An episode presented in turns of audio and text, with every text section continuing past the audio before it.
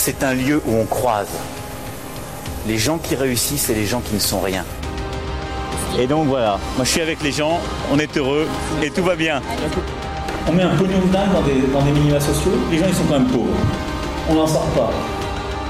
Eh bien c'est ça, on a tout misé sur l'esprit start-up. Je crois qu'on a besoin d'un peu d'égalité, d'un peu de liberté, parce que c'est quoi la devise française? Liberté, égalité, fraternité. Eh ben, banco, voilà. Nous, c'est ça ce qu'on va essayer de faire. Top Bienvenue dans La République inaltérable, la balado-diffusion politique libre, incisive et sans concession du monde moderne avec Alexis Poulain, le cocker lubrique, c'est ça De Twitch? Bonjour Bah Alexis. ouais, salut Antoine. Bah, ça faisait longtemps, La République inaltérable. Ça fait plaisir de reprendre ce podcast qui a quand même été euh, aux fondations du monde moderne, on peut le dire. hein. Euh, on peut rappeler d'ailleurs, on va, on va bientôt fêter l'anniversaire quasiment, puisque c'était suite au premier mai de Benalla qu'on avait monté cette République inaltérable. Ouais, fin juillet, fin juillet, ça va faire trois ans. Voilà. Euh, vous vous rappelez sans doute hein, ce 1er mai où Benalla jouait aux policiers, puis après, euh, bah, l'exécutif s'est empêtré dans le mensonge. C'était la première fois où la machine Macron de communication buguait. On a vu ça euh, euh, avec, avec bah, joie et, aussi, on s'est dit, tiens, c'est marrant. La seule chose qu'il a dit après cet épisode de, de mensonge d'État, c'était la République, elle est inaltérable. Et du coup, c'est devenu le titre de ce podcast.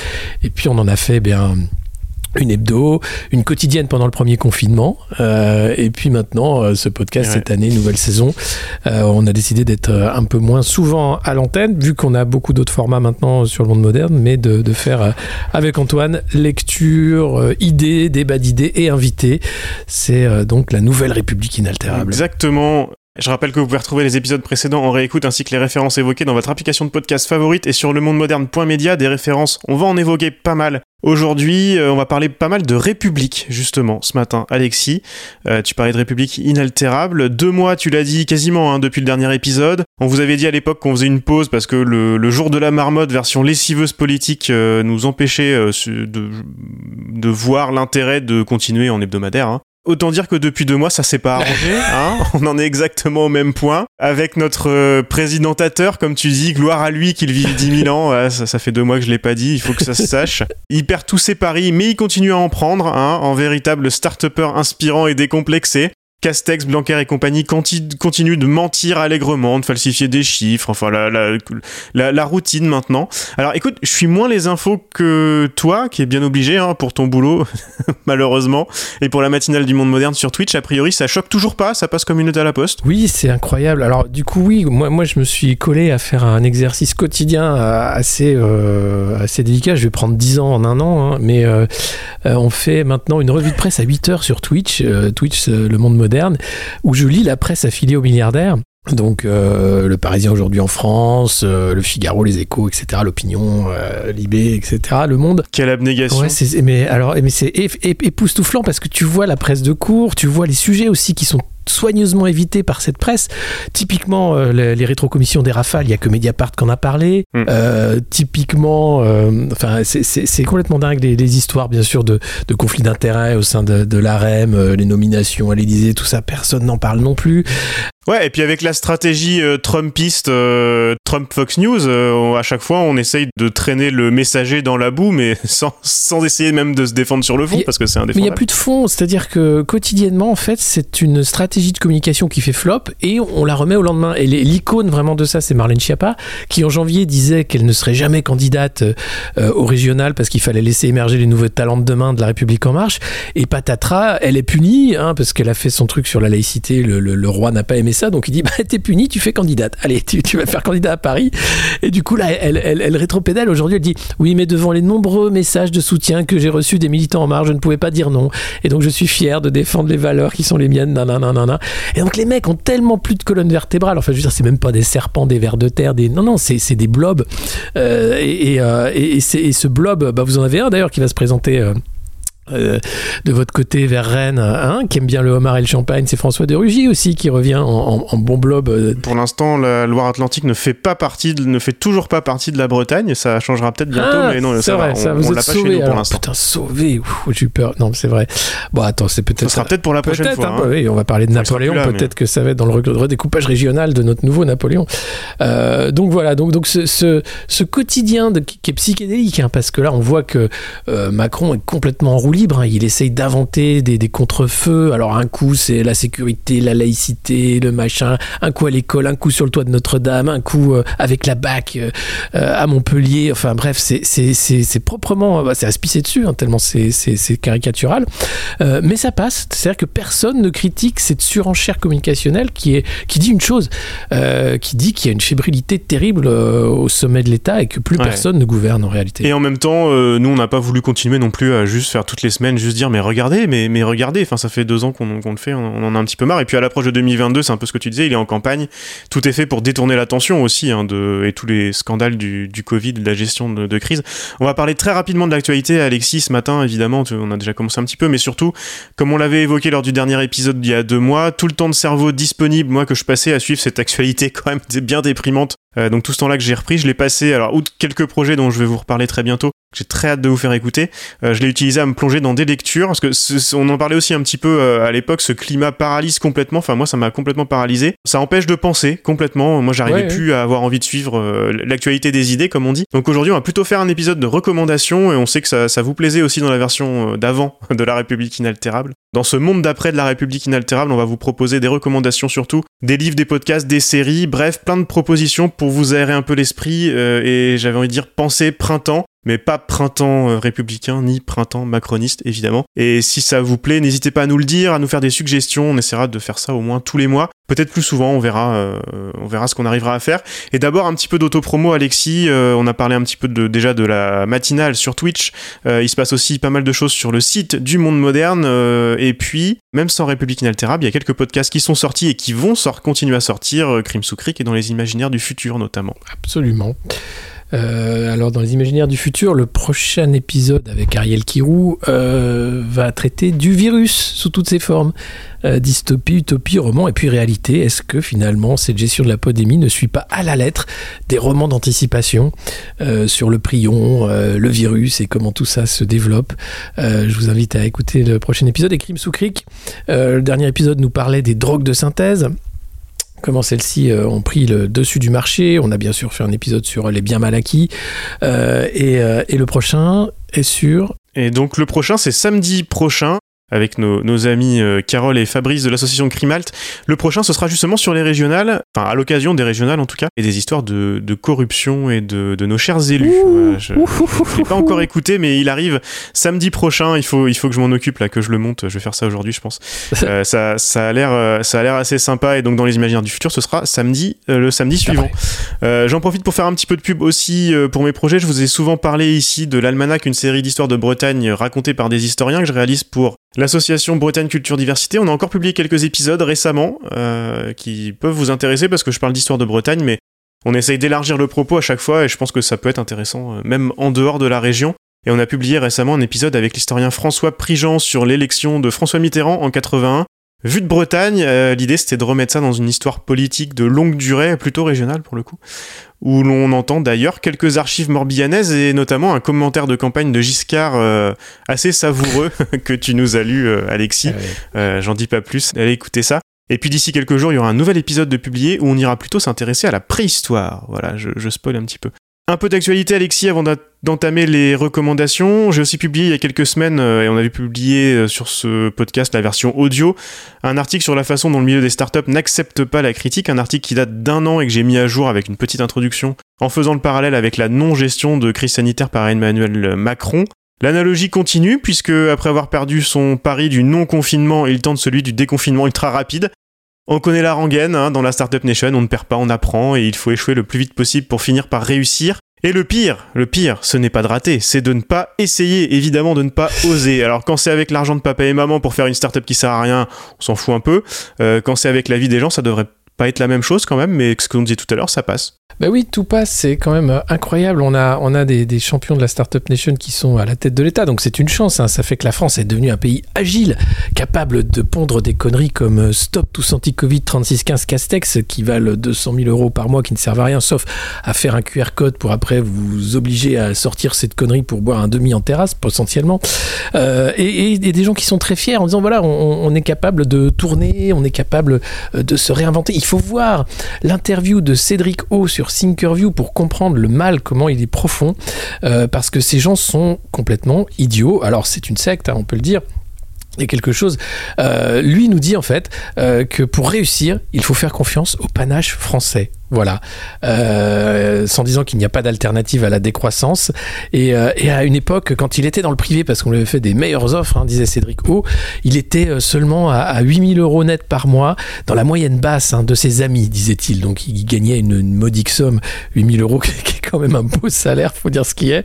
Et puis ensuite, vous vous rappelez François Hollande? Alors lui, son ennemi, c'était la finance. Et je sais pas si vous avez vu le dernier sommet, le faux sommet pour sauver la planète, enfin le truc de greenwashing hein, des élites, euh, où Macron a dit la Ouais, solution, c'est la finance. Et, euh, et là, on est quand même mal barré si la solution pour sauver la planète, c'est la finance. Ça veut dire qu'en gros, euh, bah, on est mort.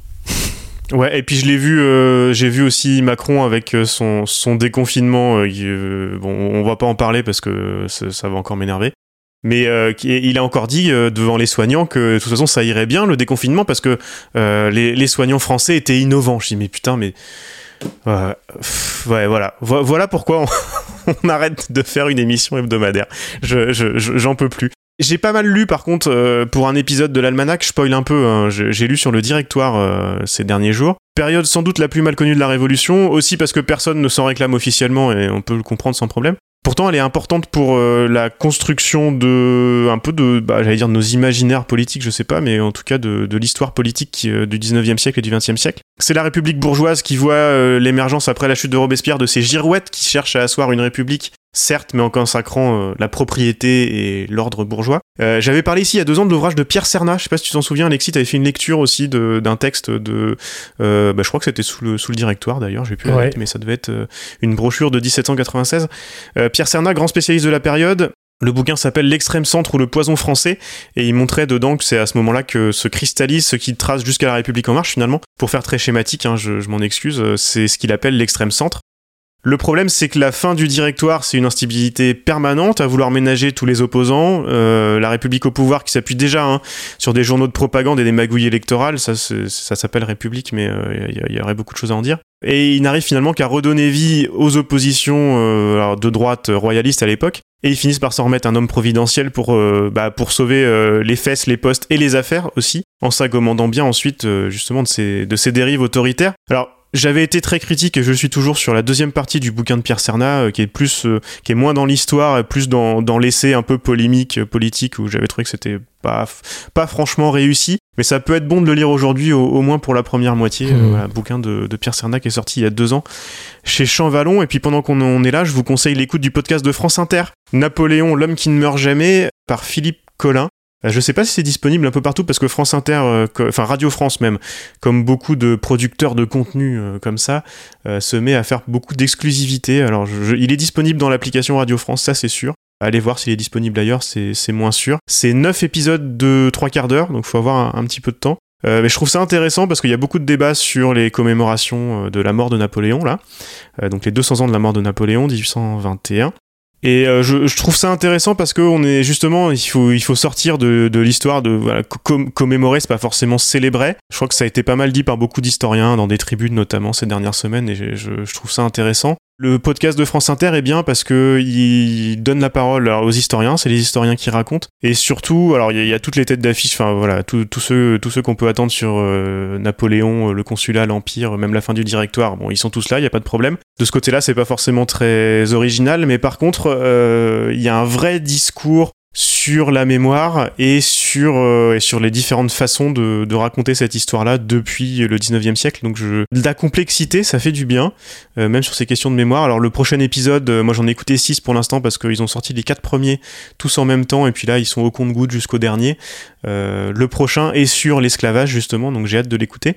Mais voilà, vraiment, allez, allez écouter ça, ça fait du bien en ce moment d'écouter des, choses intelligentes.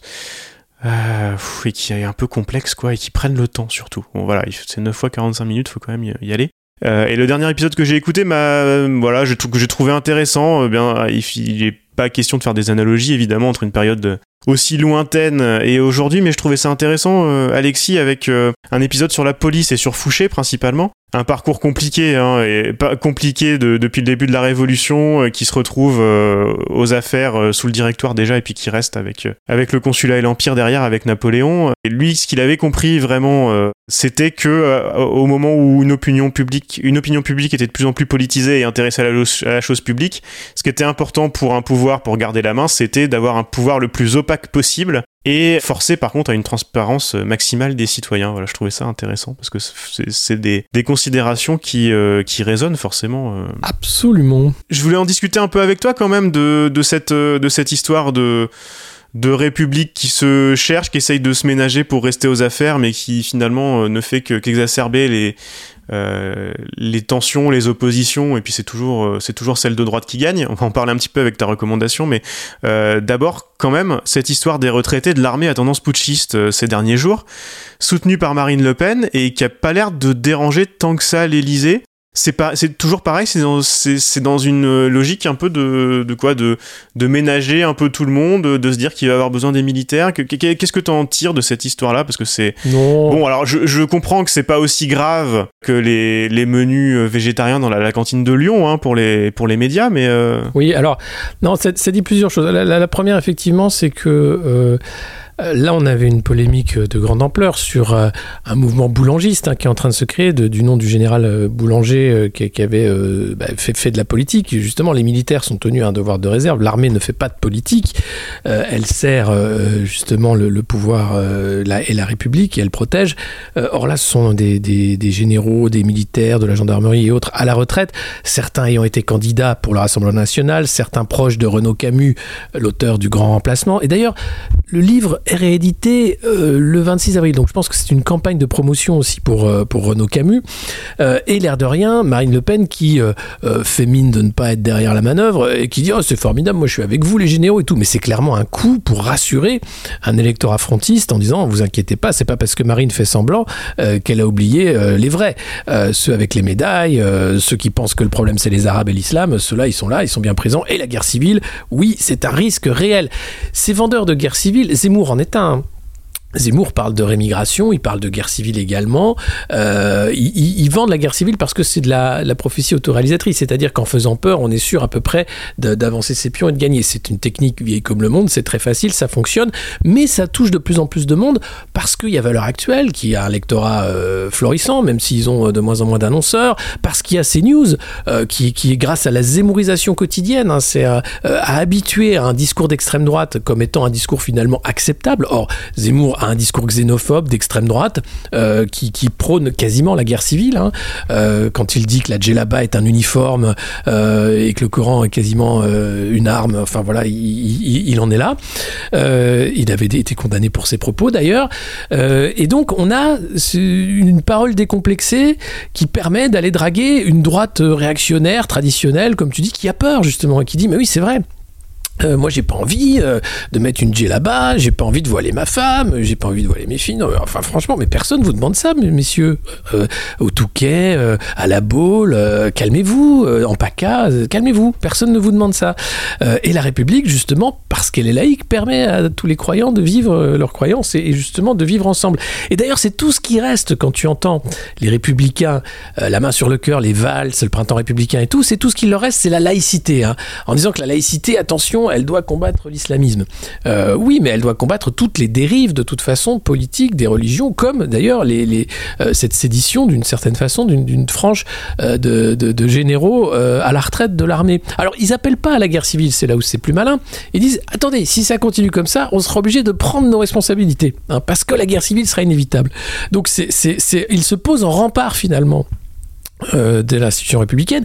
Et ce que ça dit, un, c'est qu'effectivement, les médias n'ont pas fait des tonnes, alors que quand euh, effectivement il est question de manger des légumes à la cantine de Lyon, oulala, salopard d'écologistes, ils sont en train de flinguer la culture et le pays. Je voulais t'en dire deux mots, juste excuse-moi, je fais un petit aparté, mais j'ai été, euh, été surpris parce que jusque-là, j'écoutais encore les informations de France Culture. Alors, la plupart des émissions d'opinion, tout ça commence à être un peu. enfin, ça fait un petit moment que c'est un peu, un, peu difficile, notamment les, matins de France Culture, mais, euh, mais l'info est encore de très bonne qualité et j'ai entendu, euh, pas plus tard que lundi matin, un journal de France Culture, euh, je sais pas, autour entre 6h30 et 7h, où ils ont fait, ils ont parlé encore des cantines de Lyon sur France Culture, hein, juste pour et surtout la façon dont c'était présenté était incroyable.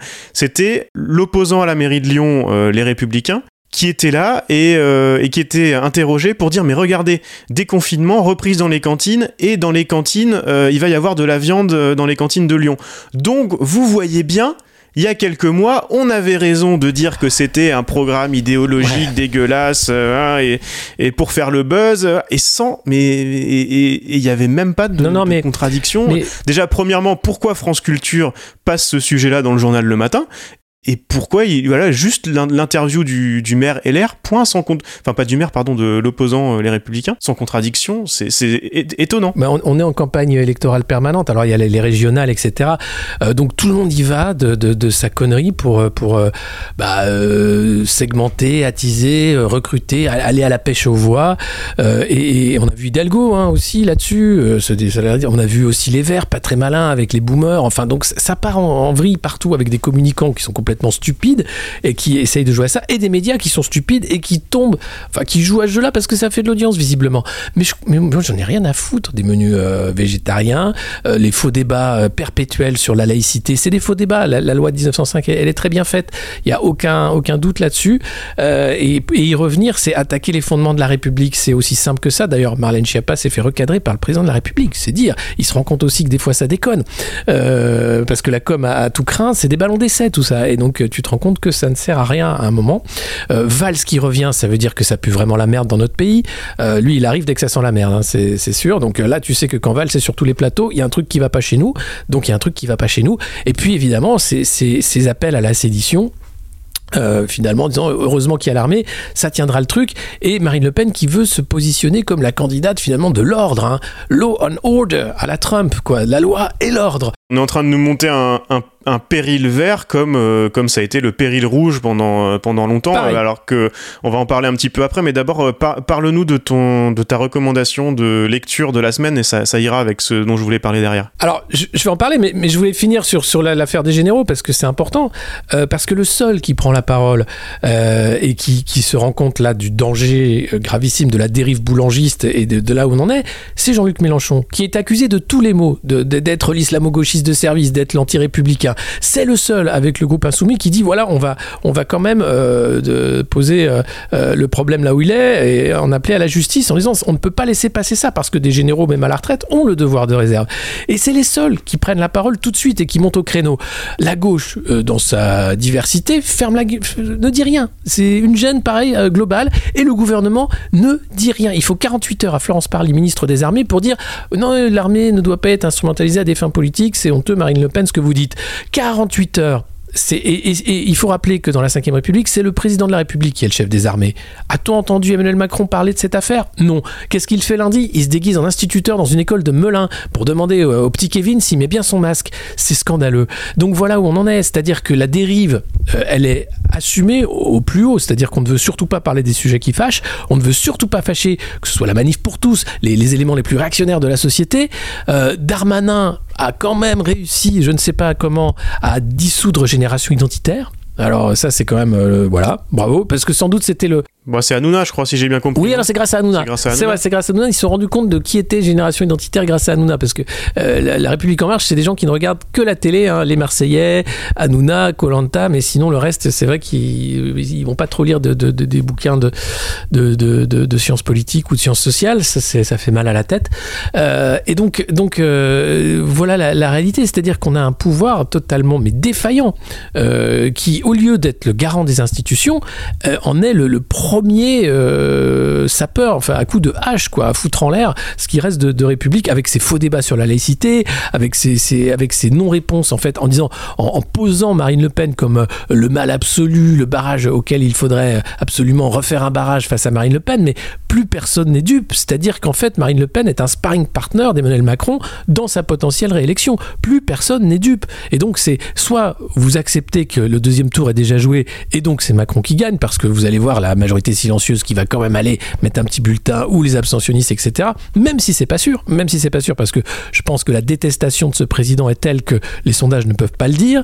Euh, et, et- et- et ré- résultat des courses, euh, vous avez un pôle en fait qui est celui de la loi et de l'ordre République en marche, le Rassemblement national, euh, les LR aussi qui draguent, qui sont entre les deux, c'est-à-dire que leur cœur balance. Et puis vous allez avoir un pôle de reconstruction sociale en disant la République, elle est d'abord sociale. Euh, et, là, c'est toutes les gauches qui sont euh, éparpillées en miettes et qui, vont avoir bien du mal à, faire un, jeu ou, quelque chose euh, à cette présidentielle. Et c'est pour ça, je crois que euh, Jean-Luc Mélenchon a tout de suite pris la parole en disant bah, je dois me positionner très vite là-dessus, en disant non, attendez, euh, on est aussi républicain parce que euh, voilà, il y, a- un principe d'égalité, de fraternité, euh, de liberté qui est bien en train d'être bafoué systématiquement, bah, justement par l'ogre néolibéral. C'est juste la transition du livre dont je voulais parler. Ouais, bah vas-y justement avec cette euh, cette opposition qui est, qui est vieille, euh, j'allais dire vieille comme la guerre froide, mais on pourrait remonter bien plus loin. Euh, et ça, c'est l'objet notamment du bouquin dont tu voulais nous parler. Oui, alors le bouquin s'appelle Le choix de la guerre civile, une autre histoire du néolibéralisme aux éditions Lux. Euh, c'est une maison euh, d'édition canadienne, je crois, euh, qui nous explique en fait quelle est la, la logique à l'œuvre avec le, le néolibéralisme en fait, euh, avec les origines hein, bien sûr, en disant que finalement, euh, pour avoir une pure société de marché, le plus facile, c'est pas la guerre entre nations, ça, ça, demande de la production, ça demande euh, de la nationalisation, ça demande beaucoup de ressources. Non, c'est les guerres civiles, c'est-à-dire que chaque État doit être émietté, fracturé au point où les populations les plus pauvres se font la guerre les unes aux autres pour que le marché finalement récupère tout ce qu'il faut et que la domination euh, euh, polymorphe puisse arriver avec en plus une coercition militaire qui peut atteindre des sommets avec la technosurveillance. Parce que à l'époque où, où finalement le néolibéralisme n'avait que la matraque, le bâton euh, pour euh, se faire entendre, c'était euh, plus voyant. Aujourd'hui c'est pire. Il avance à visage masqué en disant bien sûr que ce n'est pas une idéologie, que c'est le marché qui a toujours raison, que ça c'est un fait, c'est la réalité, ce serait aller contre la réalité qu'aller contre le marché, et que derrière, plutôt que d'envoyer maintenant des des policiers, même si on voit bien que la mise en place d'un état policier se fait en parallèle, hein, avec la commande de LBD, avec le recrutement dans la police nationale, avec euh, toutes les, les, desiderata des syndicats policiers qui sont euh, euh, signés et, euh, suivis par euh, Beauvau et par, euh, et par l'Élysée, euh, il y a aujourd'hui la mise en place d'une technosurveillance, du- d'une société de surveillance et de contrôle terrible euh, qui va rentrer dans la sphère privée. Et là, on rentre dans quelque chose d'affreux puisque on est dans la société totalitaire, euh, celle décrite par Hannah Arendt, le moment où la sphère privée n'existe plus. Et c'est ce qui est en train d'arriver sous nos yeux ébahis, avec plaisir même, puisque certains sont très contents d'être sur Facebook, euh, d'être sur euh, les plateformes en général et, d'étaler leur vie privée en disant que je n'ai rien à cacher après tout, pourquoi ne devrais-je pas être transparent On voit les coups de boutoir sur la sécurité, avec la loi sécurité globale, sur les drones, sur la technosurveillance, mais là, la loi antiterroriste qui était déjà dans les tuyaux, qui va être accélérée après l'attentat contre la à Rambouillet, où là, il est question d'algorithmes hein, qui vont surveiller tout ce que vous faites sur euh, Internet. Donc là, on, rentre dans une dystopie terrible. hein. Big Brother, ça y est, c'est réel, c'est maintenant. Tout ce que vous faites va être surveillé par des algorithmes. Et si jamais vous allez sur des sites djihadistes, bon, bah, l'algorithme va dire Ah, il est allé sur un site djihadiste, attention. Euh, donc euh, on va partir là-dessus. Plus euh, des, surveillances qui vont se mettre en place à votre insu le pass sanitaire en est un. Ce passeport vaccinal est tout sauf un passeport vaccinal puisqu'il n'est pas question d'ailleurs de vaccin il est question d'immunité ou de quoi que ce soit. On a déjà des passeports. On rentre là dans la biologie c'est-à-dire c'est le, biocontrôle de, de Foucault. C'est qu'on on va vous empêcher de bouger et c'est pour empêcher tout simplement euh, la contre-insurrection euh, l'insurrection pardon euh, l'idée de limiter les mouvements des idées et des corps, c'est simplement un moyen aujourd'hui d'éviter l'insurrection. Parce que vous, avez peut-être oublié, mais en 2018, il y avait plus de 20 pays qui étaient dans la rue pour virer leurs élites corrompues. 20 pays, c'est pas rien. Et arrive le coronavirus. Ça tombe bien, il y avait Hong Kong qui voulait euh, sortir de, du, Big Brother chinois. On ne parle plus des pauvres étudiants de Hong Kong qui ont été laminés par l'ogre chinois.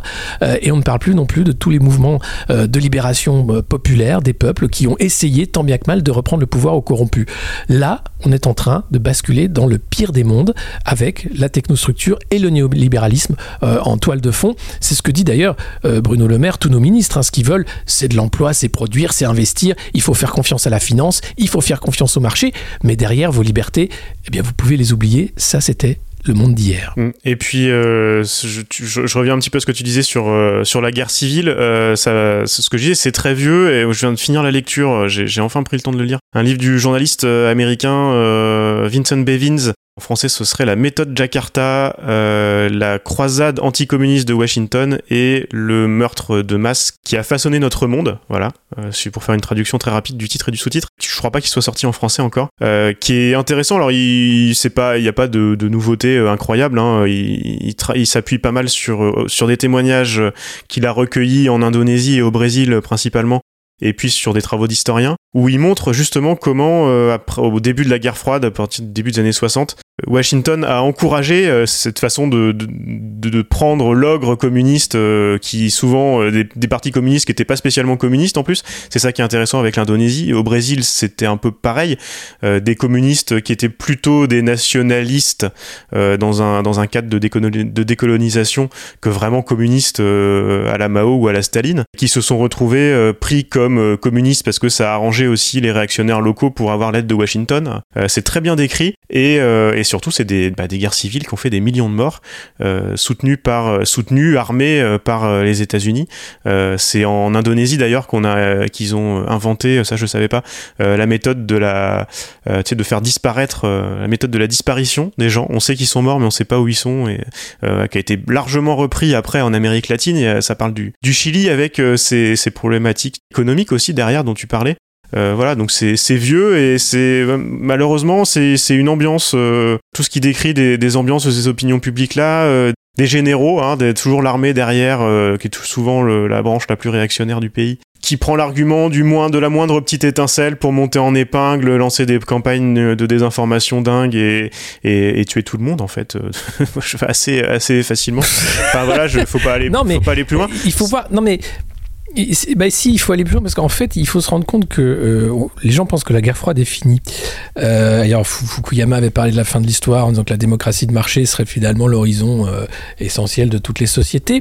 Mais cette guerre du néolibéralisme contre justement l'émancipation des populations par le profit de marché, enfin, est en train d'être gagnée totalement sur tous les continents, la Chine en étant un exemple flagrant, c'est-à-dire que ce pays qui se dit communiste euh, est en fait le pire euh, et le meilleur de, de, ce, de ce paradis néolibéral.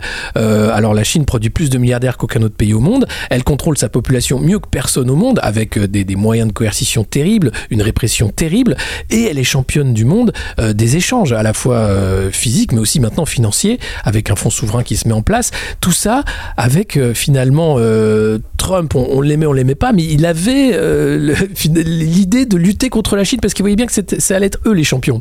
Euh, lui était englué justement dans Black Lives Matter. Il y avait encore un peu de démocratie aux États-Unis. Euh, il fallait faire quelque chose. Les Chinois, eux, s'étaient émancipés de tout ça. Et d'ailleurs, c'est ce que dit Laurent Alexandre à longueur de temps, ce fameux docteur transhumaniste que vous connaissez si bien. Il dit que les Chinois, c'est les meilleurs. Et oui, c'est les meilleurs dans ce monde affreux qu'on nous prépare. Mais il faudrait justement contrecarrer ça. Mais quand vous avez des raffarins qui sont Jean-Michel Panda, qui font la, la, diplomatie du panda, des, des franco-chinese euh, leaders de la Franco-China Foundation, des young leaders comme Édouard Philippe ou Emmanuel Macron, euh, qui font le jeu de la Chine, euh, et combien d'autres comme ça, qui font en sorte que nos pays, petit à petit, comply, c'est-à-dire s'adaptent, obéissent aux lois qui sont les lois du plus fort, qui sont les lois des États-Unis et de la Chine. D'ailleurs, Aujourd'hui, on est pris dans une course euh, complètement idiote, euh, à la fois une course technologique, une course à la productivité. Le monde d'après va pas exister. Enfin, ici, il va exister, mais ce sera pas une réflexion sur comment amender euh, les, erreurs du monde d'avant. Non, on va multiplier par 10 les erreurs du monde d'avant, avec une caution vaguement écolo sur le fait qu'on va sortir de l'économie carbonée pour faire davantage de d'énergie qui ne seront pas carbonées, mais énergies qui auront quand même de l'impact négatif. L'électricité, il faudra la produire d'une manière ou d'une autre. Euh, le, le- le renouvelable a ses limites. Euh, et puis, on est en train de faire des guerres, ça y est, pour, pour l'eau, euh, qui va devenir une, une ressource, une matière première comme une autre, échangée sur les marchés financiers. Des, des- guerres, bien sûr, pour les terres rares. Et des guerres, tenez-vous bien, pour l'alimentation. Ah Bah, je sais ce que j'allais dire, et pour les terres, et pour les terres tout court. Tu parlais tout à l'heure de, la vidéo de Macron avec la finance va nous sauver, et je voulais parler vraiment de ce bouquin qui, qui, est vraiment un indispensable pour si vous intéressez à ces questions-là.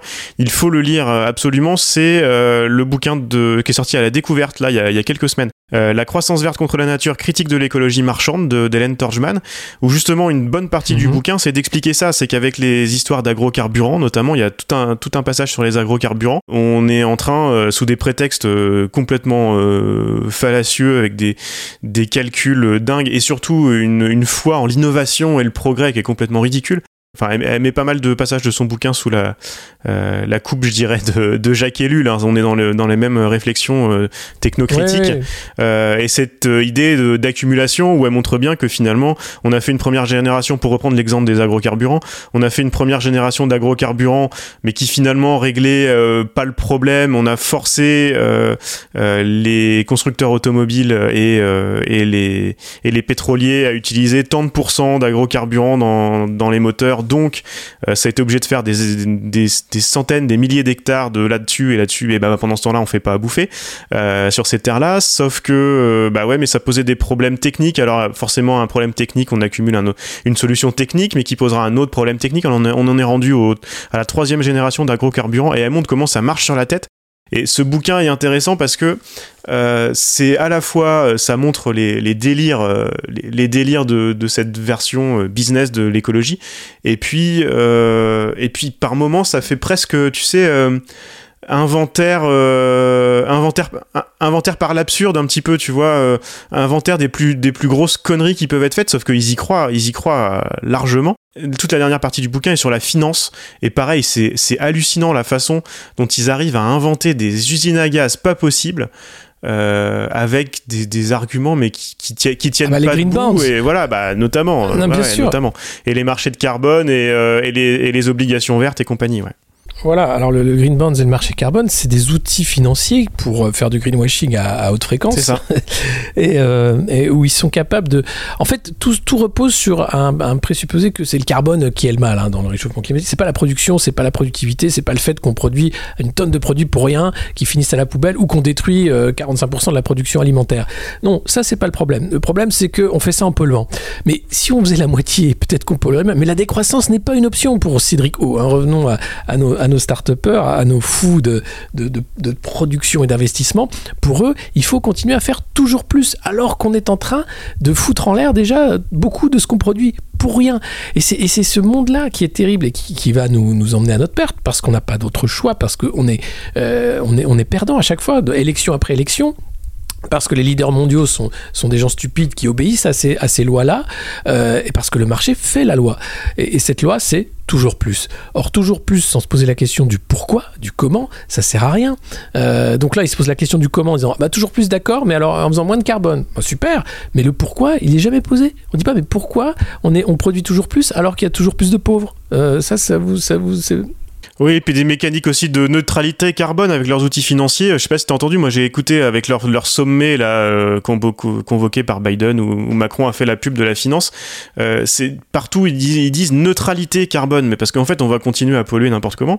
Mais c'est juste qu'avec des espèces de d'outils financiers et de, de jeux de jeux comptables, finalement ça revient à ça, euh, de jeux d'écriture. On va dire ah nous on est neutre parce qu'on aura acheté des droits de polluer ailleurs, parce que d'ailleurs elle, montre bien, c'est un, des- passages les plus euh, les plus hallucinants, mais il y en a plein dans ce bouquin de donc d'Hélène Torgman, La croissance verte contre la nature chez la découverte.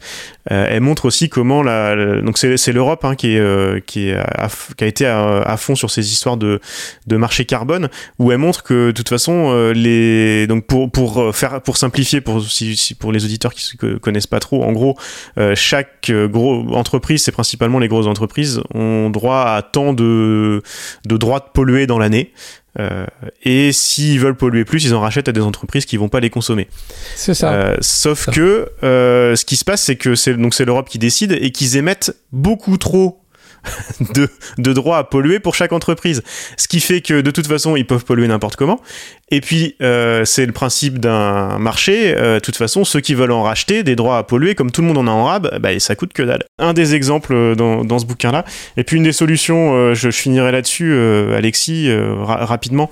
Une des solutions, et quelqu'un qui nous dit qu'il faut sortir de la finance depuis longtemps, évidemment, c'est Frédéric Lordon. Et je voulais parler du bouquin quand même, Figure du Mmh. communisme. Je sais pas si tu l'as lu déjà, ou il, enfin, il, faut, il faut le lire. Il y a beaucoup de choses qui ont été écrites dessus, donc voilà, je vous, je vous laisserai le, le découvrir avec euh, l'idée euh, justement que le, communisme, euh, c'est marrant, hein, le néolibéralisme, lui, n'a pas été disqualifié par le Chili, par tous ces exemples-là. Par contre, le communisme, évidemment, a été des... Et, et on peut comprendre, évidemment, évidemment que Staline et compagnie, c'est pas une, c'est pas une bonne, une bonne image, ça, on n'en discutera pas. Euh, mais ce que montre euh, Lordon, c'est que euh, lui, il part du principe que, par contre, et ça, je- j'en avais déjà parlé, il y a des historiens, notamment anglais, qui réfléchissent à la révolution russe comme ça, en disant le problème, c'est qu'on fait le procès du communisme avec Staline et ou Mao et ce genre de choses, sauf que c'est pas vraiment le communisme. Bon, alors après, il faut, ce serait des, des débats sans fin sur qu'est-ce que c'est Bah, que le sûr. communisme. Non, mais Mais l'idée, l'idée de Le base, en tout cas, n'est n'a jamais vu le n'est- jour. n'est pas celle-là. Ça, voilà. Et c'est le sûr. départ de Lordon en disant qu'on peut faire des, des, des versions désirables du communisme pour donner envie aux gens de changer de modèle complètement. Et c'est l'objet de ce bouquin-là. Au-delà de, de- de- de la bataille sémantique, euh, intellectuelle sur ce, ce qu'est le communisme, c'est les valeurs en fait simples hein, de- d'émancipation, de, solidarité qui doivent être poussées. Alors c'est à la fois la- l'anarchisme, c'est le communisme, mais c'est aussi euh, euh, le socialisme. Enfin, c'est une certaine idée de la gauche simplement, Euh, et, et de pousser ça au-delà en disant on ne pourra pas vaincre euh, l'horreur néolibérale qui est l'écrasement des, des faibles par les plus forts, euh, sans pousser l'utopie anarchiste hein, qui est l'émancipation euh, et, qui est la solidarité. Et cette solidarité, elle dépasse les frontières, bien entendu, elle dépasse les cadres religieux, etc. On voit aujourd'hui que tout est mis en place pour segmenter davantage les plus pauvres, pour ceux qui ne se rendent pas compte. La sécession, le séparatisme des, des ultra-riches, ça fait longtemps qu'il est fait. Ils sont devenus intouchables. C'est des légendes, c'est des pharaons.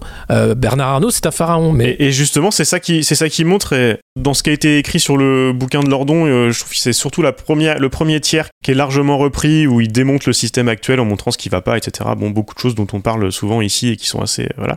Mais avec euh, la, verve et, et les références de Lordon, donc c'est toujours, c'est toujours assez génial à lire. Mais il y a surtout une deuxième partie assez longue sur des propositions, et je trouve qu'on, bon là, on n'a pas le temps d'en parler, mais il y a des choses intéressantes. bon, pas, pas d'accord avec tout, mais son, son idée justement, c'est de, de montrer qu'on peut faire, on peut faire quelque chose de désirable avec ces idées-là, euh, avec ce que bien sûr euh, nos, gouvernants appelleraient de la décroissance, mais mais pas que. euh, voilà, il, explique aussi qu'il faut pas non plus faire que que des petites ZAD les unes à côté des autres parce que ça marche pas. euh, garder euh, aussi un petit peu d'économie privée euh, dans, dans, un cadre hein, qui, qui propose et puis euh, avec euh, cette, euh, cette idée qui reprend à, à Frio de alors que lui appelle garantie économique générale.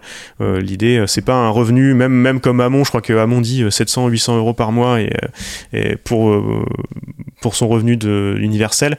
Euh, là c'est beaucoup c'est bien plus élevé. Enfin il y y a tout un tas de mécanismes euh, de, de différents euh, différences de, de niveau etc enfin bon je, je, je vais pas rentrer dans les détails on n'a pas le temps mais c'est intéressant. Au moins c'est des propositions.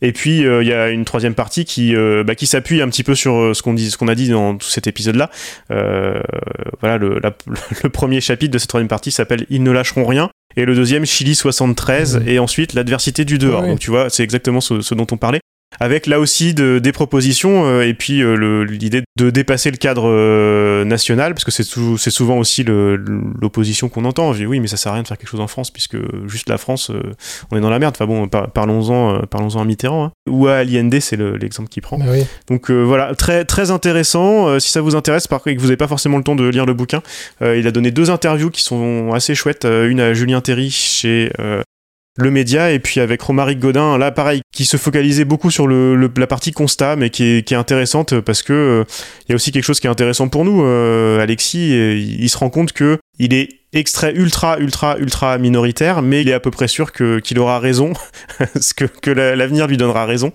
euh, avec euh, quelque chose qui est au centre vraiment de son bouquin, c'est ce qui, c'est, un problème de conséquences. Là, ça va être intéressant dans les débats qui vont venir, notamment euh, pour la présidentielle. C'est que on peut pas dire que on est dans la merde, c'est la faute au li- néolibéralisme, et en même temps ne pas pousser euh, le raisonnement jusqu'au bout en disant ah bah oui mais euh, faisons faisons de la finance verte au hasard. euh, ou voilà ou, ou accepter n'importe quel Mhm. compromis alors évidemment c'est radical Évidemment, euh, ça paraît logique qu'il faut sortir le plus rapidement possible de tout ça pour, pour, pour la planète et pour, euh, et pour le bien de nos sociétés, tout simplement. Mais voilà, comme, comme dit Lordon, ils ne lâcheront rien, mais ils montrent beaucoup que les, les médias, enfin le, rôle, le rôle des médias dans ce manque de conséquences. Au bout d'un moment, quand vous lancez un raisonnement sur les problèmes qu'on a, bah, vous allez au bout, vous déroulez la plotte et vous vous arrêtez pas en, en cours de route. Quoi. Voilà, c'est ce qu'on essaye de faire ici aussi. Oui, parce que c'est une critique à peine, à peine voilée euh, de, de, de Piketty, hein, qui a dans sa critique de euh, du capital s'arrête en disant mais comment on fait pour euh, finalement redistribuer bah, ah bah il faut sortir les fourches. Ah, et là il n'y a plus personne. Parce qu'évidemment les riches ne vont pas.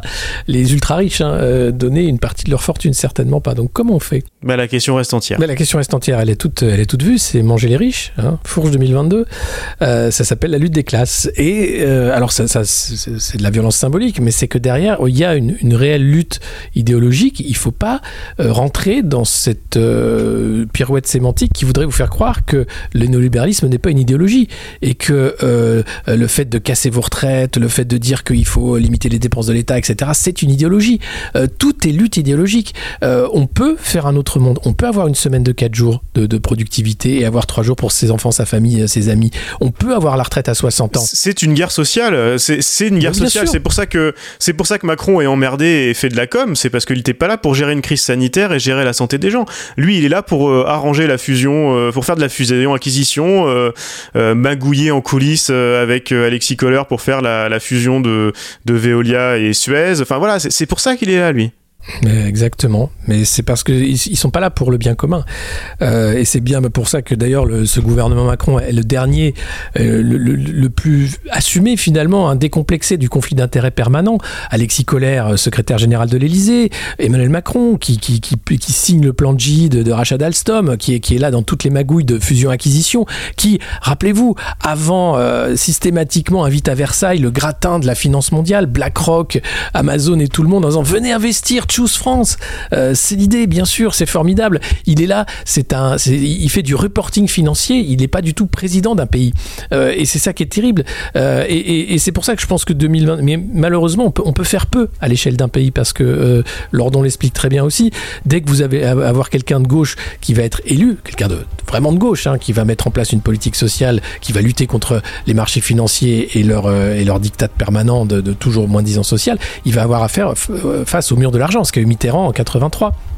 C'est-à-dire que euh, la, note va se dégrader, les agences de notation qui notent les pays comme des andouillettes vont passer de triple A à 3B, euh, et puis vous ne pourrez plus vous endetter parce que voilà, il faut s'endetter sur les marchés. Et comme on ne peut plus battre monnaie, on est bien coincé.